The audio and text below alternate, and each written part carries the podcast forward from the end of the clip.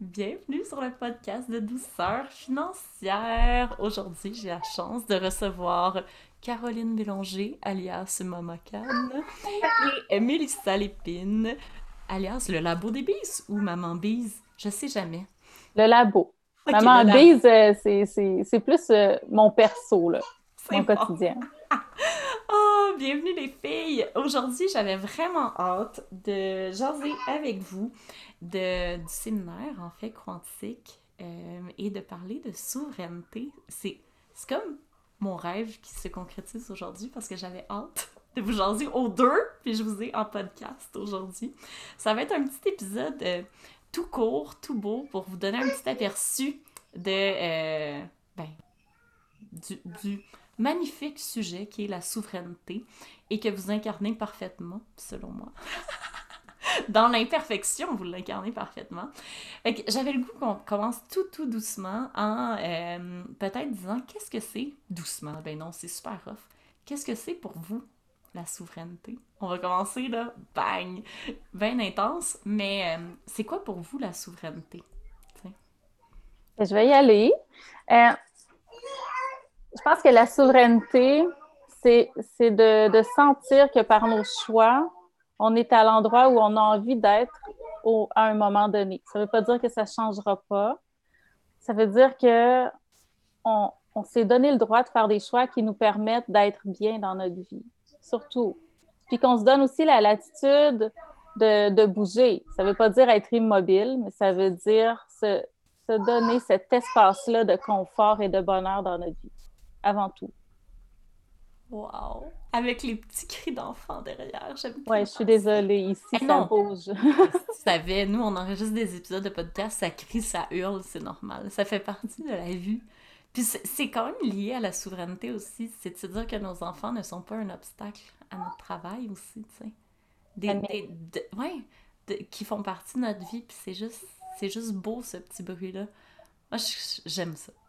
Il faut, faut arrêter surtout de voir les enfants comme des entraves à l'atteinte de notre bonheur. Il faut arrêter de voir les enfants comme, euh, comme une tâche dans une journée. Il faut voir nos enfants comme une partie de ce bonheur-là, des petits éléments qui flottent dans notre bulle de bonheur. Je pense que c'est ça. Ben pour nous, c'est ça, en tout cas. Oui, puis de cristalliser les moments où c'est parfait pour oublier les autres moments. Ben, c'est ça. C'est en plein ça. On focus sur on focus sur ce, qui, sur ce dont on a envie de se rappeler. C'est ça l'idée. Hein? Oh, vraiment. Merci. Caro? Pour moi, ben, nous, c'est, moi et Mélissa, c'est surtout au sujet de la souveraineté alimentaire que tu nous as, que tu nous as approché.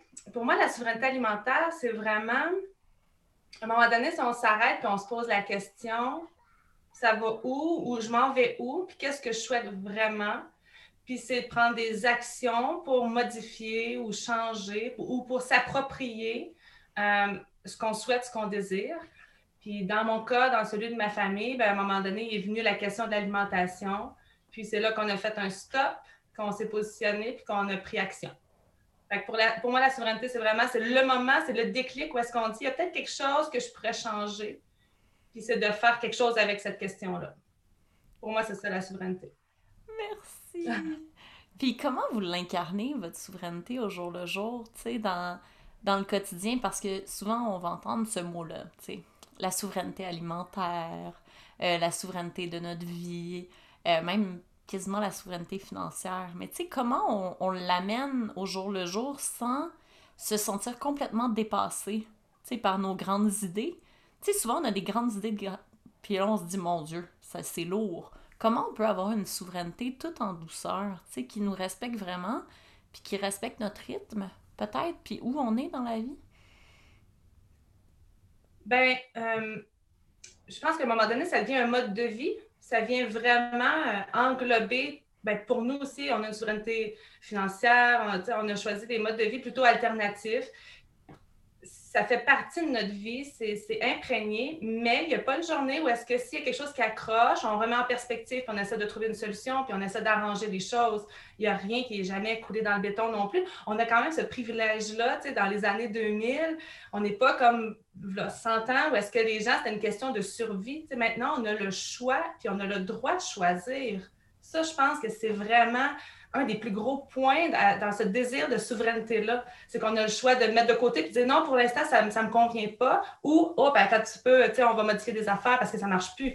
Pour moi, la question du choix est vraiment le fun. Puis la question de la perspective, puis la question de ce qu'on veut au moment présent, ben ça sera peut-être pas ce que je vais vouloir la semaine prochaine non plus. Fait que c'est suivre un peu le mouvement de, nos journées, puis euh, de s'écouter là-dedans aussi. Je pense qu'une des clés, c'est de naviguer dans la souveraineté plus que de l'incarner. L'incarnation est très rigide, hein. c'est comme la statue. Tu sais, on va. C'est bien des statues, c'est des repères, mais c'est immobile. Je pense que la souveraineté, c'est ça, comme dit Caroline. On peut être bien à ce moment-ci, puis ça peut répondre à nos besoins, nos choix de vie. Puis dans deux semaines, ce sera autre chose. Dans deux ans, ce sera autre chose. Avec les enfants, bien, ça évolue énormément aussi. Je pense que c'est de naviguer là-dedans, d'accepter qu'il y a des cycles d'accepter que des fois, on est confortable dans la vie qu'on a choisie, puis à un moment donné, d'accepter de réaliser qu'on l'est plus confortable. C'est correct aussi. Puis les changements vont se faire en temps et lieu, tu sais, de ne pas paniquer, de... C'est pas facile, mais y a, des fois, il y a de la houle, puis des fois, la mer est calme, mais c'est correct aussi. Euh, que ce soit, tu sais, Caroline, là, ils ont, des projets euh, agricoles, tu sais, ils ont des grands jardins comparés à nous. Là. On a deux façons de faire très différentes nous, euh, on ne se base pas là-dessus pour combler notre alimentation. Fait que, si mon jardin marche pas, je vais être super déçue, puis c'est correct. Dans le cas de Caroline, c'est un projet qui est beaucoup plus ancré là, dans leur quotidien. Donc, c'est ça, il y a des parties de notre souveraineté qui ont des impacts si on ne l'accomplit pas, puis il y a des parties qu'on fait juste passer à autre chose, il y a des essais. C'est vraiment comme la vie. Hein? C'est ça, la souveraineté, c'est d'être au centre de notre environnement et non au-dessus c'est de vivre dedans. Oui, puis la souveraineté alimentaire peut aussi passer parce que moi, je la passe comme ça. Je, je, cultive rien en ce moment euh, par choix, simplement. Par contre, j'ai des amis qui vont cultiver pour moi. Et je pense que c'est ça aussi, la souveraineté alimentaire, c'est de choisir les aliments qui arrivent aussi dans notre assiette, puis qu'est-ce qu'il y a. Puis c'est vraiment des choix. C'est ça. C'est juste d'être conscient, mais de pas se taper sur la tête si tu vas au McDo pour calmer les troupes, manger des mecs croquettes. Parce que ça, je l'ai. J'ai eu euh, une maman extrêmement rigide. Nous, on n'avait pas le droit de rien manger. Puis qu'est-ce qui est arrivé, c'est que René, on s'est révolté, puis on est tombé dans les extrêmes, tu sais, nous comme enfants. Fait que je me suis dit, moi, je vais amener ça d'une manière un petit peu plus douce, je pense, et d'accepter aussi ces moments-là où on va manger de la pizza puis des, des, croquettes, malgré le fait que on essaie d'être vraiment souverain alimentaire et de pas aller trop là-dedans. Mais je pense que c'est ça aussi que vous amenez, ben, surtout dans votre podcast, c'est vraiment d'amener cette douceur-là et d'accepter sans se sentir coupable notre souveraineté. Puis je pense que c'est là où on va être encore plus aligné peut-être avec nos choix. Je pense que quand on se situe au centre de, de notre vie, centre de notre environnement, plutôt qu'au-dessus, on devient plus conscient de ces choix-là. C'est correct d'aller au McDo, mais il faut être conscient de ce que c'est. Il faut être conscient que si c'est du McDo au quotidien, ça a un impact qui est différent que si c'est du McDo à l'unité ou à la pièce par-ci, par-là. Donc, c'est ça, en se situant au même niveau que, ce qui nous entoure, puis nos choix, ça constitue notre vie qui nous entoure, que ce soit la bouffe qui rentre à la maison, que ce soit celle qu'on achète, celle qu'on a cultivée, celle qu'on va consommer à l'extérieur, ben, c'est de prendre, prendre conscience que chacun de nos choix a un impact dans notre vie, puis un impact autour de nous. Un impact économique, mais un impact humain qui est énorme. Ça, c'est vraiment important. Puis je pense que c'est ça, la sais, le souverain, il règne sur ses sujets avec bienveillance, si c'est un bon souverain. Mais moi, quand je prends conscience des choix que je fais, j'essaie de le faire avec bienveillance parce que justement, chacun des intervenants qui a contribué, dans ce cas-ci à mon alimentation, ben je veux leur bien parce qu'ils ont un impact sur, mon bien-être aussi. Donc, c'est ça, c'est, comme de la communication. Hein? C'est, donnant-donnant. C'est pas juste recevoir, c'est pas juste consommer, c'est aussi rendre l'appareil par nos choix. Oui. Puis aimer. Aimer passionnément notre terre qui nous nourrit et tous les humains qui y contribuent aussi. Là. Parce que c'est correct aussi s'il y a des périodes dans notre vie où on, on. Admettons, comme moi, j'ai aucun potager, tout ça, mais c'est correct. C'est correct aussi de faire des choix qui sont super alignés avec notre vision, tu sais. Je pense que ça aussi, c'est beau. J'aime vraiment ça, là. Moi, je voudrais revenir sur ce que tu as dit. Geneviève, tu disais Ah, moi, chez nous, pour l'instant, on cultive rien, mais il y a des gens qui le font pour nous. C'est là, je pense qu'on peut parler de, de, la différence entre de l'autosuffisance et la souveraineté alimentaire. Parce que moi, j'ai toujours dit, l'autosuffisance, c'est désirer tout faire soi-même, puis, tu sais, chacun chez eux qui fait ses affaires une souveraineté alimentaire, c'est encourager ceux qui font des trucs mieux que nous. nous, à un moment donné, on a arrêté de vouloir faire des bleuets parce qu'on a des amis qui en font vraiment mieux que nous. Fait qu'on les encourage, puis on se stocke en bleuets pour toute l'année à un moment donné, on est, on est dans des années où est-ce qu'il y a beaucoup de choses, il y a beaucoup de choses qui vont vite, il y a beaucoup de, possibilités, on ne peut pas tout faire. en tout cas, moi, chez nous, on a décidé qu'on n'allait pas tout faire, puis qu'on allait encourager ceux qui le font. On, on, a fait, maintenant, on fait affaire avec un apiculteur qui met ses ruches sur notre ferme, mais c'était dans notre projet à nous d'avoir nos ruches. Mais quand on a eu l'opportunité, ben, on s'est dit, gars, on, va apprendre deux à la place, puis ben, on va manger le miel de, qui, qui est sur notre terre, mais c'est juste pas nous qui le faisons. Même chose pour le sirop d'érable. Il y a plein de choses comme ça. On a des amis maraîchers aussi qu'on achète leurs légumes. Il y a comme on n'a pas nécessairement toujours le besoin de tout, tout, tout faire. Puis pas plus tard que là, une heure, j'étais en train de faire du lait d'avoine et ça s'est mis à voler partout. Ben, je me suis dit, oh, on va aller chercher du lait d'amande à l'épicerie, ça va finir là. là. Sais, j'en ai assez pour cette semaine. Fait que, il y a ça aussi, il y a cet équilibre-là de dire, euh, on a la possibilité de, même principe pour le McDo que vous mentionniez, tu sais, quand nous, le vendredi soir, c'est soirée pizza souvent. Puis il y a des fois qu'on va aller chercher de la pizza au dépanneur. Puis je la ferai pas maison, la pizza, parce qu'on a une grosse semaine. Puis c'est un break c'est ça qui est le fun, de se donner la possibilité. Oui, puis c'est beau. Puis d'enlever cette rigidité-là, tu sais, mais ça, tu as vraiment commencé en disant que, tu sais, c'est d'enlever toute rigidité, d'avoir vraiment un modèle qui est super fluide, puis qui est capable d'être en mouvement, parce que notre vie est toujours en mouvement. Tu sais, tu ne veux pas une, une espèce de... Je, je, trouve ça tellement beau, voir des enfants aux écrans. J'aime tellement ça. Mais tu ne veux pas avoir une stabilité on aime ça, ces espèces de montagnes russes qui font partie des cycles de la vie. Puis c'est ça qu'on se rend compte, c'est qu'à trop vouloir tout contrôler, on contrôle plus rien, puis on est juste fâché. Peut-être on devient juste en frustration. c'est vraiment un lâcher-prise qui va nous aider là-dedans, je pense, euh, pour y aller tout en douceur. Puis j'avais une question, la dernière question, ma question préférée. Comment est-ce que vous réussissez à amener de la douceur dans votre quotidien malgré le fait que vous avez les enfants à la maison en tout temps? Et que vous travaillez sur vos terres, vous travaillez de la maison? Hein? Comment vous amenez de la petite douceur dans votre vie au quotidien? Moi, c'est juste parce que je tripe ma vie. je ma vie. Pour l'instant, je suis exactement où qu'il faut que je sois.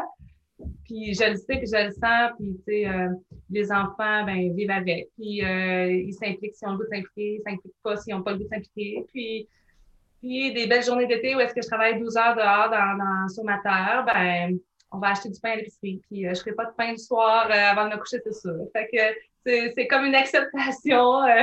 tu disais, cette vague-là, de, ben, c'est des apprentissages. Fait que c'est ça, on apprend de ces vagues-là pour moi, c'est juste parce que je sais que je suis vraiment où est-ce que je dois être en ce moment. Wow! Puis ça paraît dans ton regard. Quand tu le dis, les petits yeux qui pétillent. c'est tellement beau. Ben, moi, je dirais, avec les filles que j'accompagne, la première, le premier devoir que je leur donne toujours, c'est trouve quelque chose que tu aimes faire dans ta journée. Trouve quelque chose que tu aimes faire dans ta journée, puis prends deux fois le temps que ça te prend pour le faire. Si ça te prend normalement 10 minutes faire ta vaisselle, étire le temps. Amène-toi un enfant pour jaser avec toi, ça va être pas mal plus long. Fais-y essuyer la vaisselle, prends 20 minutes. Puis quand tu te mets à faire cet exercice-là, les choses qui ne sont pas essentielles, puis les choses que tu n'aimes pas faire, c'est l'acte d'elle-même. Ben moi, c'est ce processus-là que j'ai, enclenché dans ma vie. Puis oui, nos vies sont. Je pense que nos vies sont occupées, là, moi et Caroline, quand même. Il y a des journées que hier, j'y ai écrit, puis j'ai dit j'ai rien fait aujourd'hui, mais finalement, j'avais, j'avais décapé puis repeinturé un quart de fenêtre, puis j'avais fait un paquet de trucs, Mais je fais juste des choses que j'aime à 99% dans mes journées. Donc, ça aussi, c'est être souverain, hein? réaliser que nos journées sont composées à presque 100% des choses qu'on aime le plus faire. c'est une chance, mais, mais c'est aussi des choix qu'on a fait avec le temps. Il y a eu des sacrifices, il y a eu des choix. puis maintenant on en est là, mais ça se peut. Ça se peut. Donc, ça, ça, c'est la plus belle chose, je pense, de la souveraineté, c'est de se rendre là. Oui, c'est drôle parce que c'est une conversation qu'on a eue avec mon, mon, amoureux. On a des grandes conversations là-dessus. Puis je lui disais pourquoi on a appris que pour être fier de nous à la fin de notre journée, il a fallu aller travailler puis se faire chier? Parce que si t'as pas accompli toutes les tâches qui t'ont fait un dans la journée, t'es pas fier de toi à la fin de la journée. Puis ça, c'est vraiment une, espèce de conception qu'on a des fois de la vie. Mais comme t'as juste passé du temps à être avec tes enfants, c'est magique, là. C'est parfait. Puis t'as accompli ce que t'avais à accomplir. Il y a ça aussi, c'est qu'on a des fois une conception de la vie où, tu sais, il faut tout accomplir les tâches, là. Tu sais, un peu comme Eat Your Frog, là, once a day. Mais on n'est pas obligé de manger notre grenouille à chaque jour. On peut être heureux à chaque jour, puis trouver une manière d'être bien là-dedans. je pense que ça, vous l'incarnez super bien, parce que oui, il y a des tâches qu'on aime moins, là, mais tu as le droit d'avoir une journée que tu as l'impression que tu n'as rien fait, mais finalement, tu as tellement accompli de choses, mais tu étais juste bien. Puis ça, ça super vite. On a le droit de faire les choses différemment aussi. Les choses qu'on n'aime pas faire, de la façon dont elles doivent se faire, ben, on peut les faire différemment ça aussi. Sais, le, souper du vendredi soir, là, si c'est pizza, puis ben, des fois, si, c'est plus le fun d'aller l'acheter, c'est correct. Puis des fois, là, si c'est plus le fun pour travailler de mettre mes enfants devant la télé parce qu'ils ont envie d'écouter une émission de télé, ben c'est correct. C'est ça, tout est dans l'équilibre, tout est dans le fait de se donner le droit au bonheur, au final. Oui, vraiment. Oui. Ben, tu sais, je pense que c'est comme, c'est comme ça dans plein d'autres sujets, hein, tu sais, euh, les fameux sujets comme allaitement, pas allaitement, dodo, cododo, euh, école, école maison, tout, tout, tout. Il n'y a rien qui est blanc, puis il n'y a rien qui est noir. Puis il y a un entre-deux qui est super agréable, puis, qui peut être vraiment agréable quand on se questionne, puis on se dit où est-ce que je me positionne? Puis, tu sais, Mélissa, tu le mentionnes super bien. Là, ça se peut qu'une journée, tu sais, ici, on n'a pas de câble, on n'a pas de satellite télé, mais ça se peut qu'une journée, on plug l'ordinateur, puis euh, je sais voir un film, puis en plein milieu de l'après-midi, je veux dire, à un moment donné, on, sais, il faut trouver notre équilibre dans tout ça faut juste trouver notre équilibre. Puis notre équilibre, il faut être conscient qu'il va changer. Parce que demain, ça va être d'autres choses qui vont amener notre équilibre parfait. Puis, tu sais, avec le podcast, on avait à un moment donné fait un beau euh, template d'objectifs de, journée au lieu de faire une to-do list. Puis je trouvais que des objectifs, c'est le fun. On se permet d'écrire, ben, j'aurais goût de lire un chapitre dans mon livre, euh, j'aurais goût peut-être de cuisiner telle affaire. Parce qu'une to-do list, là, c'est à l'infini. Tu sais, on ne verra jamais le bout d'une to-do list. Fait que d'y aller par objectif, des objectifs le fun, qui nous font triper puis qui rendent nos journées euh, agréables. Parce que comme tu l'as dit, Geneviève, il y a plein de trucs qu'on peut faire qui sont pas. Euh, ben, tu sais, moi, laver la salle de bain, c'est laver la salle de bain. C'est pas ce qui me fait vibrer dans la vie. mais euh, mais c'est ça. Faut trouver notre petit juste milieu à nous. Oui, avec surtout notre rythme. Puis en, pensant toujours que je pense que de plus en plus, on est là-dedans, mais suivre ton intuition, tu es la meilleure personne pour te dire quoi faire je pense que de toujours se fier à quelqu'un d'autre pour nous dire comment gérer nos journées, euh, c'est sûrement la meilleure manière de perdre notre intuition. Et que c'est vraiment, je trouve que la souveraineté ramène à ça, à se poser des questions, toujours. De toujours se poser des questions. Et pour moi, la souveraineté, c'est de toujours me remettre en question. Toujours me dire, ah, peut-être que je fais pas la bonne affaire. Tu sais, comment on peut pas améliorer en termes de productivité, mais changer pour que ça soit encore plus agréable? Tu sais, c'est comme de l'optimisation de bonheur. mais c'est vraiment comme ça que je m'amuse, tu sais, c'est vraiment d'aller dire « Ah, pourquoi on fait ça comme ça déjà? » Turning, nous, ça a été « Pourquoi on dort ensemble, moi puis mon chum? » Parce que moi, ça me stresse toute la nuit que la petite le réveille. Fait que là, je suis stressée, puis on dort pas bien. Ben, on dort juste plus ensemble. Lui, il dort avec Léo. Moi, je dors avec Roman. Puis Gaspard dort tout seul. ça va bien notre vie. Mais tu sais, tout le monde nous regarde, hey, vous êtes bizarre. Puis je suis comme, non, nous, c'est le meilleur format pour nous. Tu sais, fait que je pense que c'est ça aussi la souveraineté, c'est de se poser des questions puis toujours réajuster, tu sais. Ben, c'est de se positionner, c'est de positionner, c'est de faire travailler sa vie pour soi. C'est ça, quand on se met au centre de notre vie, c'est qu'on va faire travailler sa vie dans notre propre intérêt. Puis c'est pas égoïste parce que la journée où ta vie travaille pour toi, ben c'est là que tu as l'énergie pour redonner à d'autres, pour redonner à d'autres causes, mais à d'autres personnes. C'est là que tu as la clarté d'esprit pour faire des choix.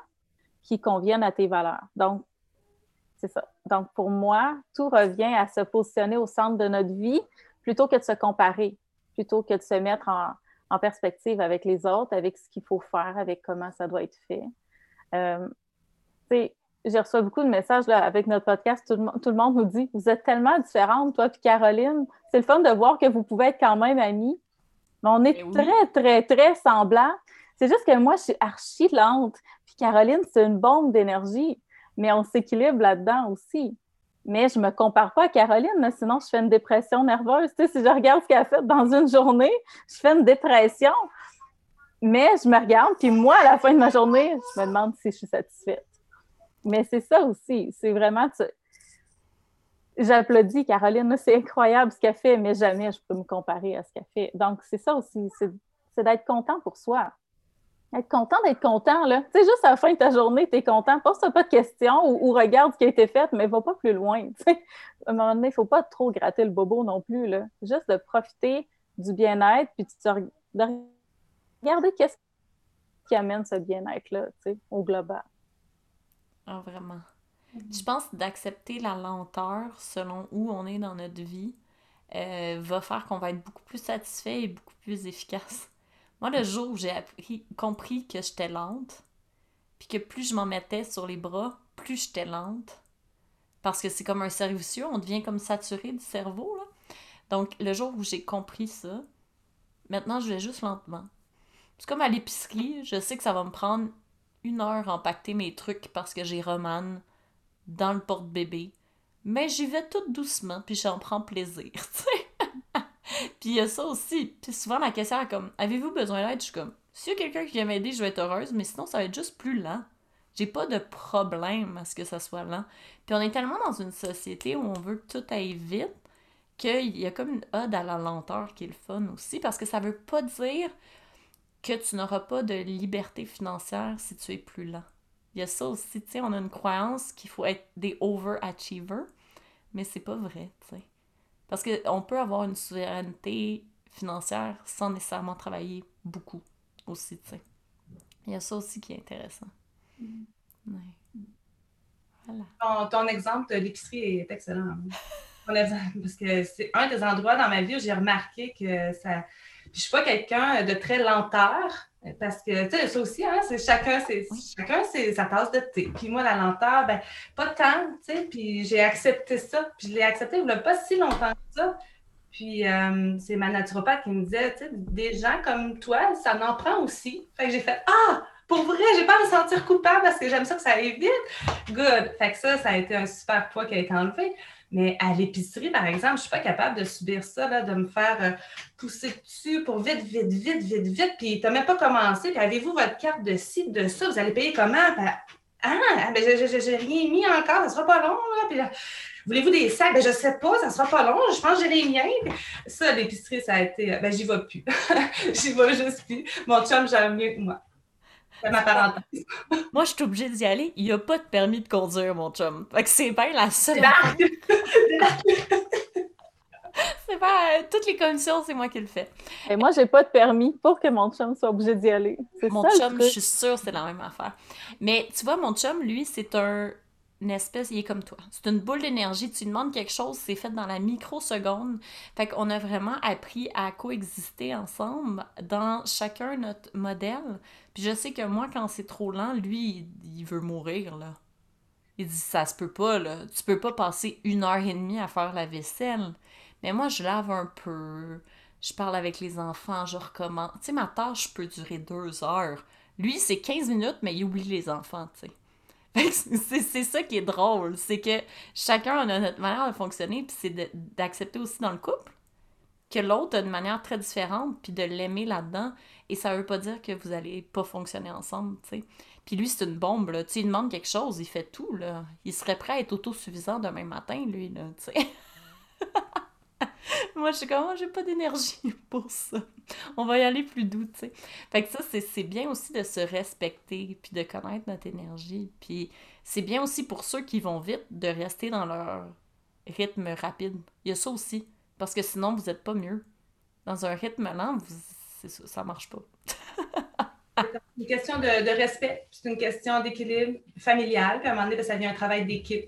moi, pour nous, ça dépasse le couple, c'est vraiment un travail d'équipe, de respect. Puis souvent, les gens me le demandent, comment vous faites pour balancer tout ça? Ben, je dis, on fait juste se respecter beaucoup, beaucoup dans, nos façons d'être, dans qui on est, puis communication, puis main dans la main, puis on fonce à chacun à notre façon.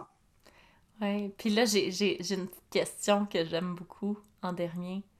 Comment vous arrivez à rester avec votre amoureux en couple dans tout ce chaos, cette vie folle? Euh, tu sais, est-ce que c'est ça?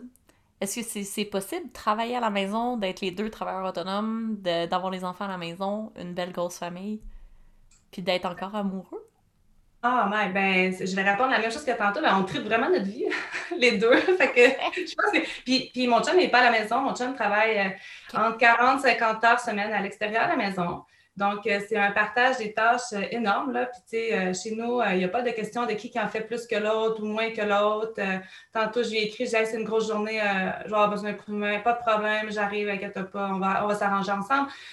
C'est une question de travail d'équipe. Puis, mais on tripe vraiment sur ce qu'on fait. Et on essaie de s'enligner justement pour le faire toujours dans, cette optique-là, de faire ce qu'on aime vraiment faire. Oh, c'est parfait. Wow. Mais, mais oui, c'est ça, c'est la clé, hein? c'est d'aimer ce qu'on fait. Euh, c'est pour ça que c'est pour ça que notre projet est si différent, par exemple, de celui de Caroline. C'est parce que leur projet leur ressemble. C'est deux bombes d'énergie, eux autres. Euh, nous, on est deux artistes un peu dans l'une qui ont des idées un peu étranges. Nous, on est le cauchemar des contracteurs, on est le cauchemar de, de l'horticulteur du coin parce qu'on va toujours arriver avec des demandes qu'ils n'ont jamais vues et qui ne comprennent pas ce qu'on veut faire. Puis, on est le, cauchemar de beaucoup de personnes, mais ensemble, on se comprend. Moi, je vais dire à mon chum ce que j'ai dans ma tête. Lui, il fait des plans en 3D, en isométrique, puis là, il arrive à transmettre ce que moi j'ai en tête, puis ensuite, on le concrétise ensemble. Puis nous, les les enfants sont plus petits en majorité, fait qu'ils sont directement dedans. Le linge est tout taché de peinture ici parce que ça vit avec nous. Puis, tu sais, c'est ça, c'est de. C'est que ça devient un projet, projet plus qu'un projet individuel. Ça devient un projet de vie. C'est comme l'école à la maison. Il faut que ça dépasse le projet individuel faut que ça devienne un projet de vie. Puis ben ça, ça s'inscrit dans le couple, dans la famille, dans chacun des individus qui composent ça. Ça s'inscrit dans, chacun des intervenants, là, que ce soit de la famille plus éloignée, des amis qui participent à leur façon à ça aussi. Puis c'est là qu'on se perd pas de vue. Là. Moi, mon chum, il travaille moins et on fait des, il fait des heures condensées les week-ends. Euh, fait qu'il est là cinq jours semaine ou presque mais euh, il prend le relais avec les enfants. Nous, on se sépare ça énormément. Fait que euh, c'est ça, on a une façon de faire totalement différente, mais qui est celle qui nous représente le plus, tout simplement. Oh, c'est beau, c'est beau. Nous, tu vois, papa, il fait les RQAP. Moi, j'ai un papa à la maison. fait que c'est ça qui est beau, c'est d'aller chercher chacun notre modèle, tu sais. Puis moi, c'est ça, j'ai pris un mini congé de maternité euh, à mon premier. Mais sinon, c'est tout le temps mon chum qui, est là. Fait qu'il est très, très présent pour les enfants. Fait que moi, j'ai comme une espèce... Euh, j'ai jamais vraiment connu la charge mentale de toutes les mères. Parce que chez nous, c'est mon chum qui l'a, tu sais. fait que euh, c'est ça. C'est très différent, je te dirais. Puis c'est ça qui est beau. Puis j'aime vos, ben, vos deux modèles tellement différents. Puis à quel point on peut se sentir bien dans notre modèle quand on se respecte et qu'on fait pas un modèle pour quelqu'un ou parce que. Parce que c'est comme ça, je pense c'est la phrase qu'on enlève de notre vocabulaire. Vas-y, vas-y. Non, mais je veux dire, c'est la phrase qui mène nulle part, simplement. Sais, euh, aller à la même place que tout le monde, suivre le troupeau, quand tu vois pas où tu t'en vas, tu t'en vas nulle part, tout simplement. Euh, c'est ça. Je pense que si on s'arrête au modèle de chaque famille qui est heureuse, ça va tellement donner une diversité qui est intéressante, ça va tellement donner des ailes. Là, je parle de famille, mais de chaque entreprise, de chaque, chaque petit îlot de bonheur, ben, ça va nous démontrer qu'il n'y en a pas un qui vit pareil de toute façon. Puis, s'inspirer de toute cette belle diversité-là, justement, pour sortir de ce fameux euh, tout le monde le fait, on le fait. Euh, c'est correct de s'inspirer puis de, se l'approprier puis de, modeler notre façon de vouloir faire les choses à notre façon. C'est cool.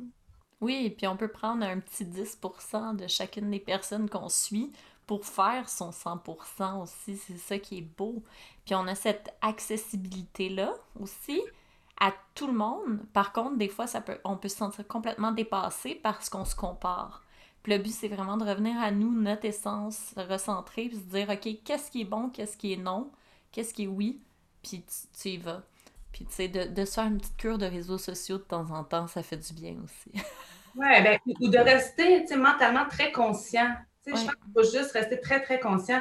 J'ai plein de mamans qui m'écrivent, tu sais, ah, les jardins, là, j'y arriverai pas, j'ai un petit bébé, puis ça. Puis je disais, oui, mais moi, j'ai jamais fait aussi gros avec des bébés, là, on s'entend, là. Moi, mes filles sont entre 6 et 15 ans maintenant. Ça fait juste trois ans que je suis capable de m'impliquer dehors, pour vrai. Là. Avant, c'était bébé, en dedans, il y a des maringouins partout. Puis, tu sais, prenez ça cool, puis allez-y petit peu par petit peu, puis partez pas toutes vos semis en dedans si vous n'avez pas le temps, si vous n'avez pas de place. Il y a des plans que vous pouvez acheter. Il y a, plein de façons de faire, ou aller encourager des fermiers de famille ou des marchés. Il ne faut pas se comparer, mais il faut s'inspirer, par exemple. je leur dis aux mamans, si vous n'avez pas le temps là, ben, achetez-vous un petit livre ou deux, puis regardez des petites vidéos ici et là, puis c'est le temps de vous informer. Puis la journée que vous allez avoir le temps, mais vous allez pouvoir foncer, puis agréablement foncer. C'est pas. Euh, vous rajouter de quoi sur votre pile qui est déjà super loadée.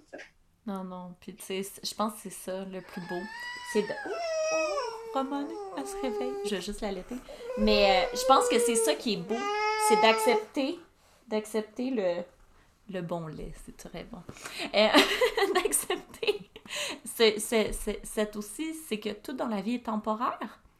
Puis on a des moments où ben, les enfants sont petits, puis ils ont besoin d'être allaités. Puis le vent, ben, il trippe pas. Fait que moi, mes enfants, ils haïssent tellement le vent que je peux même pas aller prendre des marches dès qu'il y a du vent avec. Ils s'étouffent.